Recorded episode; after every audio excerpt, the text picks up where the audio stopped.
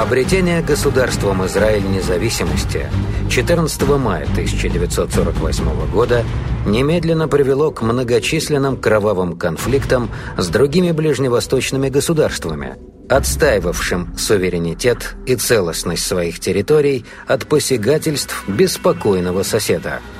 Поэтому израильтянам постоянно приходилось уделять большое внимание оснащению своей армии наиболее эффективными образцами боевой техники и вооружения. В 1950-60-х годах основу стрелкового вооружения израильской армии составляли 7 62 миллиметровые автоматические винтовки FN FAL, первоначально бельгийского производства – и оставшиеся с сороковых годов английские пистолеты-пулеметы «Стэн». Впоследствии замененные своими, выпускавшимися по лицензии оружейным концерном из города Рамат-Ха-Шарон Израиль Military Industries.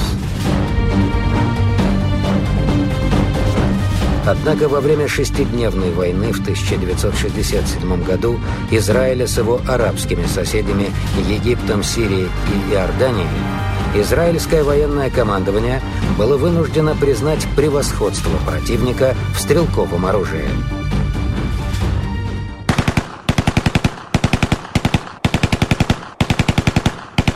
Аудиожурнал.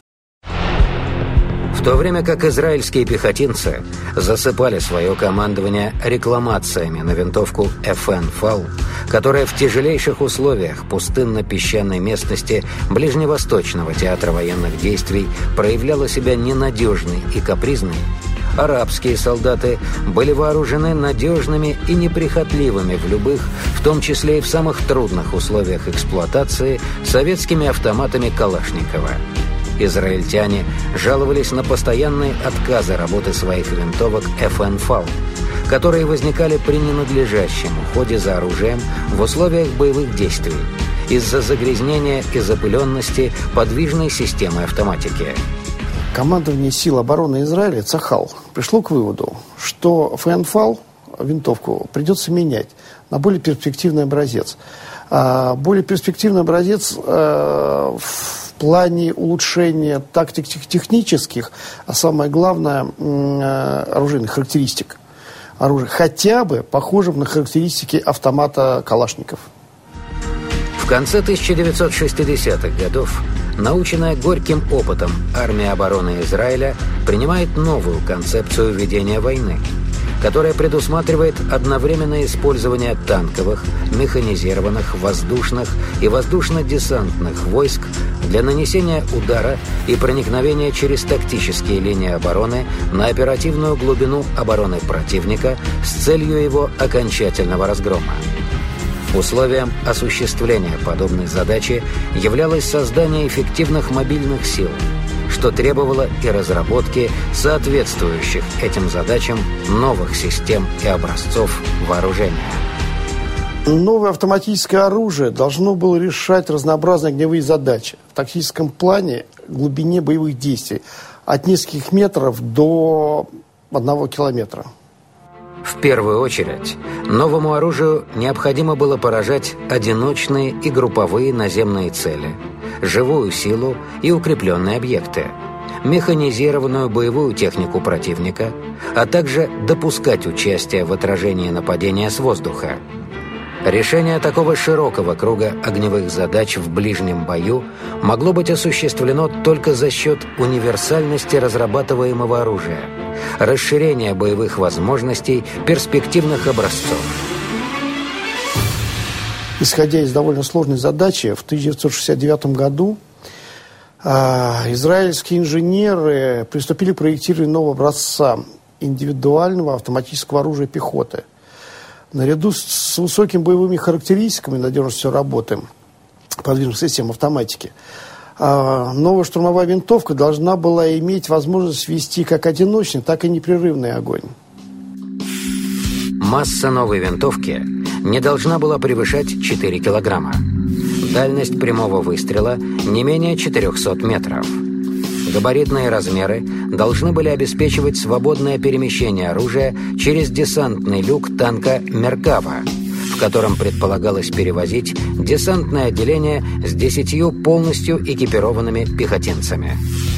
После длительного изучения современных образцов стрелкового оружия за основу при разработке многоцелевой автоматической винтовки был взят советский автомат Калашникова АК-47, поскольку в ходе постоянных арабо-израильских конфликтов израильские конструкторы-оружейники успели досконально изучить все его лучшие стороны и недостатки – Опыт крупномасштабных боевых действий 1960-х годов в Юго-Восточной Азии и на Ближнем Востоке показал неполное соответствие перед поставленными задачами для индивидуального стрелкового автоматического оружия из-за большого рассеивания пуль калибра 7,62 мм, особенно при стрельбе очередями.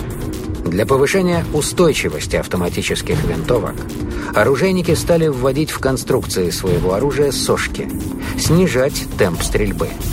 Однако все эти мероприятия не позволили добиться создания автоматической винтовки калибра, удовлетворяющего всем современным требованиям по эффективности огня и маневренным качествам. Наиболее существенные результаты по повышению кучности боя автоматических винтовок связывались с переходом оружия на меньший калибр. В странах НАТО калибр штурмовых винтовок уменьшали до 5,56 мм, в СССР до 5,45 мм. Это давало существенное преимущество перед оружием калибра 7,62 мм по боевым и маневренным возможностям, поскольку было связано со стремлением сохранить большую дальность прямого выстрела при уменьшенной силе отдачи и по экономическим показателям производства.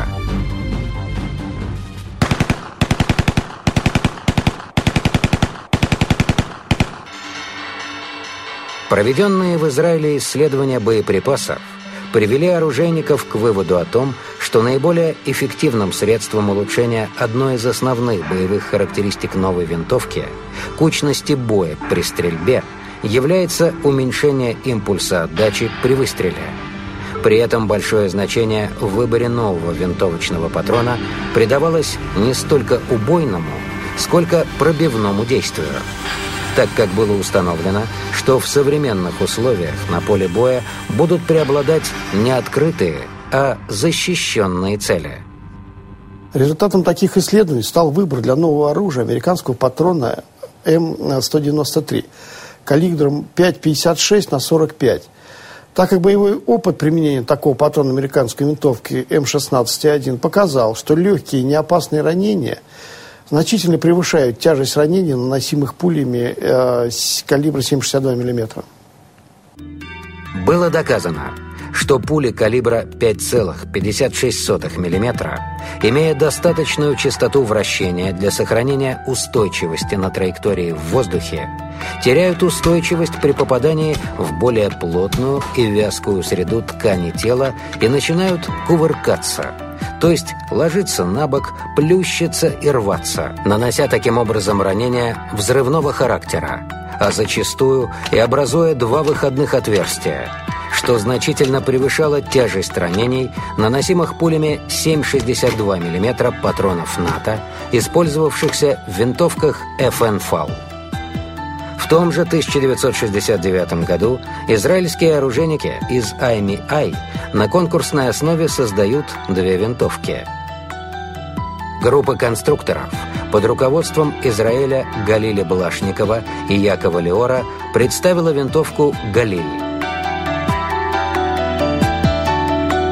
А майор Узиэл Гал, конструктор всемирно известного пистолета-пулемета УЗИ, винтовку УЗИ – и уже в марте 1969 года новые израильские автоматические винтовки подверглись сравнительным испытаниям наряду с американскими винтовками М-16А1, АР-18 и западногерманской ХК-33.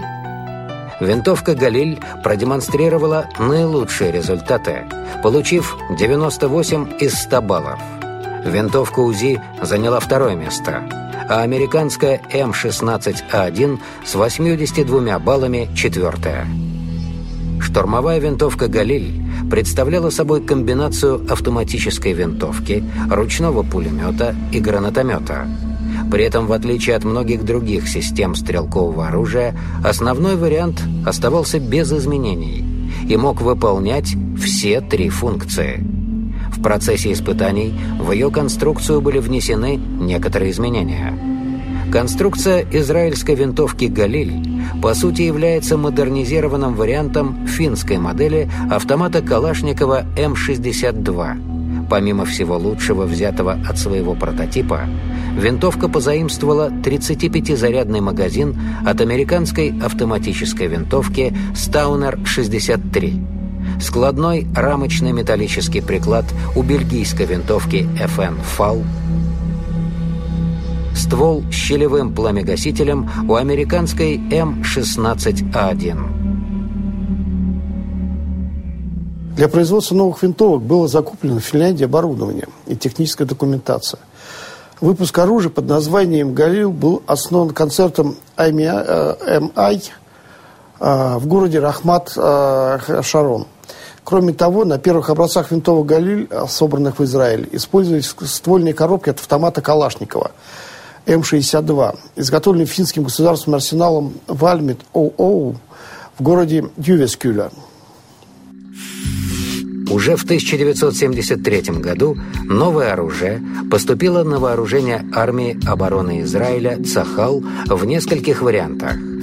Штурмовая винтовка «Галиль-АР» с длиной ствола 460 мм, без сошек и рукоятки для переноски – штурмовая винтовка, ручной пулемет «Галиль АРМ» с длиной ствола 460 мм, сошками и рукояткой для переноски используются в качестве легкого оружия поддержки. Штурмовой карабин «Галиль САР» – оружие для вооружения экипажей бронетанковых войск. Отличается укороченным стволом длиной 330 мм и отсутствием рукоятки для переноски. Винтовка «Галиль АРМ» состояла из 104 деталей. Для сравнения, в американской винтовке М16А1 162 детали. В советском автомате АКМ 95. При неполной разборке для чистки и смазки винтовка разбиралась на 6 узлов.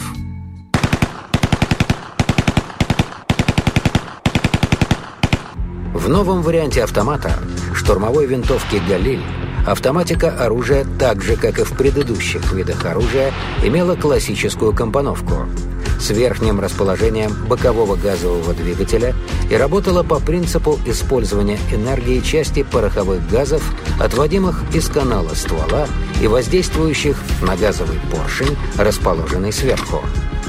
Размещение подвижных частей системы автоматики с выносом основной массы затворной рамы за пределы ствольной коробки являлось дополнительным плюсом нового варианта автомата, поскольку пороховой нагар и грязь, скапливающиеся внутри ствольной коробки, не мешали их движению.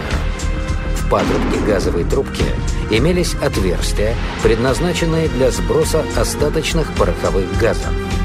Шток соединялся с газовым поршнем затворной рамы резьбой и дополнительно фиксировался штифтом. И имел шесть отверстий в головке газового поршня. Эти отверстия служили для прохода сквозь них части пороховых газов, проникающих внутрь ствольной коробки и сдувающих с подвижных частей пороховой нагар, пыль и грязь. Поршень имел обтюратор с кольцевыми выточками для уменьшения прорыва пороховых газов между поршнем и стенками цилиндра газовой камеры. Кроме того, на переднем торце поршня была образована острая кромка, которая при движении затворной рамы соскабливала нагар со стенок цилиндра газовой камеры. Конструкция соединения поршня с рамой обеспечивала его качание относительно рамы, что позволяло избежать утыкания поршня в патрубок газовой камеры при подходе затворной рамы в переднее положение. Запирание канала ствола осуществлялось двумя боевыми выступами, поворачивающегося вокруг своей продольной оси затвора. Ударный механизм куркового типа. Спусковой механизм рассчитан на ведение одиночного и автоматического огня. Как и в автомате Калашникова, у «Галиль» флажковый переводчик огня выполнял несколько функций. Обеспечивал переключение огня с одиночного на автоматический и постановку на предохранитель. Одновременно закрывал паз для рукоятки перезаряжания, предохраняя тем самым ствольную коробку от попадания внутрь пыли и грязи. В верхнем положении флажковый переводчик-предохранитель запирал спусковой крючок, ограничивая движение затворной рамы. В среднем положении переключатель режимов стрельбы устанавливался на автоматический огонь. В нижнем – на стрельбу одиночными выстрелами. Подобное решение расположения переключателя вида огня было очень удачным. В этой конструкции заранее предусмотрена ситуация, когда в условиях стресса в бою стрелок при снятии автомата с предохранителя неизбежно будет выжимать флажок переводчика до крайнего нижнего положения, то есть стрельбы одиночным огнем поскольку именно так и должно использоваться оружие практически во всех сложных ситуациях. А для обеспечения автоматической стрельбы стрелок уже будет осознанно передвигать флажок переводчика в среднее положение для стрельбы непрерывными очередями. Однако даже такое достаточно удачное и простое конструктивное решение переводчика-предохранителя не решило полностью проблему исключения загрязнения оружия, поскольку после снятия флажка с предохранителя открывался паз крышки ствольной коробки – по которому перемещалась рукоятка перезаряжания, что позволяло грязи попадать внутрь ствольной коробки. Флажок переводчика-предохранителя, в отличие от автомата Калашникова, выведенный на обе стороны ствольной коробки, причем с левой стороны он расположен над пистолетной рукояткой, позволяя управлять им, только большим пальцем правой руки без ее отрыва от рукоятки. Самое главное, э, качество вот именно винтовки «Галил» оказалось в том, что используя наши ствольные коробки и нашей системы, довольно примитивной и простой, казалось просто лучшим выходом используя винтовки в условиях пустыни. Рукоятка перезаряжания, загнутая вверх, а также защелка магазина установлены таким образом, что им удобно пользоваться с любой стороны винтовки – Благодаря этому обеспечивается удобство эксплуатации винтовки как солдатами, работающими правой рукой, так и солдатам-левшам. В израильской армии таких более 13% военнослужащих. Винтовка «Галиль» имеет открытые прицельные приспособления, состоящие из мушки и перекидного диоптрического прицела, рассчитанного на фиксированные дистанции стрельбы 300 и 500 метров. Перенесение оптического прицела смонтировано у «Галиль» на задней части крышки ствольной коробки, а не на колодке прицела, как это было у советского прототипа, что позволило увеличить в израильском образце длину прицельной линии до 475 мм против 378 мм у АКМ. Такие доработки повлияли на достижение более высоких результатов стрельбы из оружия. Прицел снабжен приспособлением для стрельбы ночью и в условиях ограниченной видимости. Устройство представляет собой откидные целик и мушку со светящимися тритиевыми точками.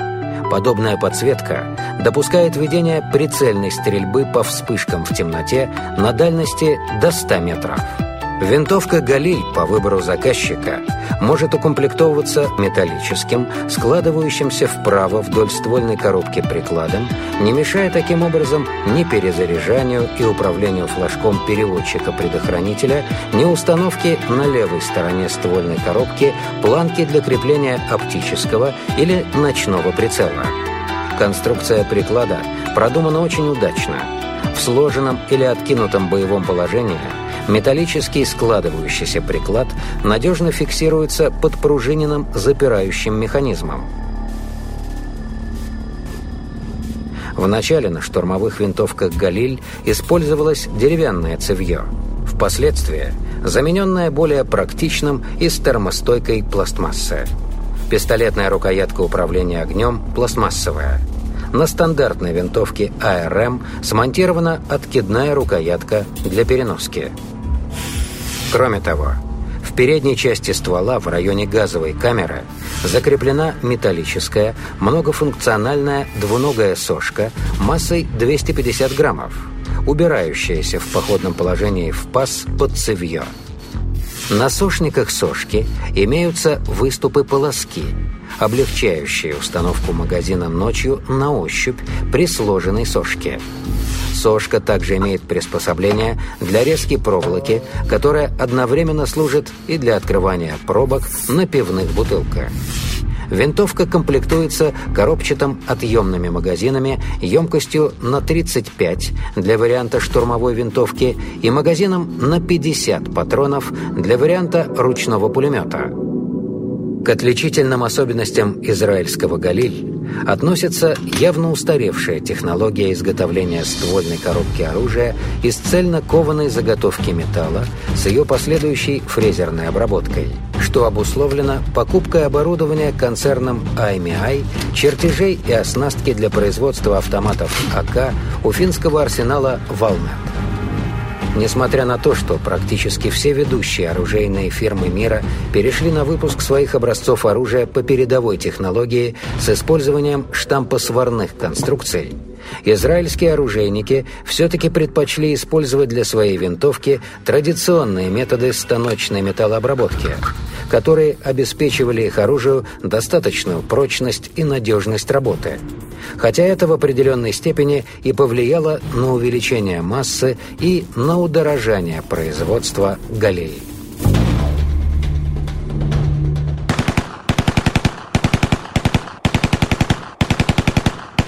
Новая израильская винтовка отличается большей живучестью ствола – 10 тысяч выстрелов, прочностью и надежностью конструкции – при производстве 240 выстрелов за 90 секунд самовоспламенение патронов в патроннике не происходит, чему в немалой степени способствует фрезерованная ствольная коробка. Винтовка «Галиль», так же как и автомат Калашникова, надежно работает в диапазоне температур от минус 40 до плюс 60 градусов в условиях стопроцентной влажности и при снегопаде – при полном запылении и при отсутствии ухода за оружием. Правда, в последнем случае отмечались факты недооткрывания затвора, который приходилось досылать в крайнее переднее положение вручную. И что очень важно, при падении винтовки, сильной тряски и вибрации, а также при ударах о преграды, самопроизвольных выстрелов не происходит. Сейчас э, перспектива винтовки не ясна.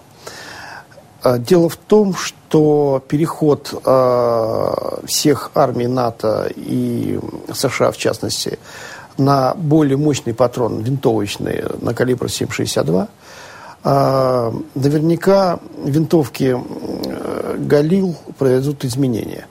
При увеличении массы патрона это не просто придется переделать коробку э, ствольную и канал ствола – а еще ждем каких-то новых изменений внешности наверняка. Аудиожурнал. Относительно большая масса винтовки со снаряженным магазином на 35 патронов 4 килограмма 300 граммов. Невысокий темп стрельбы 650 выстрелов в минуту Продуманная конструкция приклада и его прочное крепление к ствольной коробке наряду с сошками обеспечили этому оружию хорошую кучность стрельбы при ведении непрерывного огня очередями различной длины. При стрельбе короткими очередями по два выстрела без сошки практически во всех случаях вторая пуля ложилась в первую. В снаряжение солдата, вооруженного винтовкой «Галиль», входят подсумки для переноски двух магазинов емкостью на 50 патронов, восьми магазинов на 35 патронов и одного магазина на 12 патронов. В боекомплект винтовки входят четыре осколочные винтовочные гранаты. Кроме Израиля, винтовки семейства «Галиль» поставляются на экспорт в различные страны Африки, Южной Америки и Азии – а также в некоторые европейские страны, включая Эстонию. По лицензии автоматы «Галиль» производятся в ЮАР компанией «Вектор» под обозначениями R4, а также в Хорватии под обозначением АПС-95. Были попытки наладить производство вариантов винтовки «Галиль» в Италии, Швеции и Голландии. Но далее экспериментальных разработок дело пока не пошло.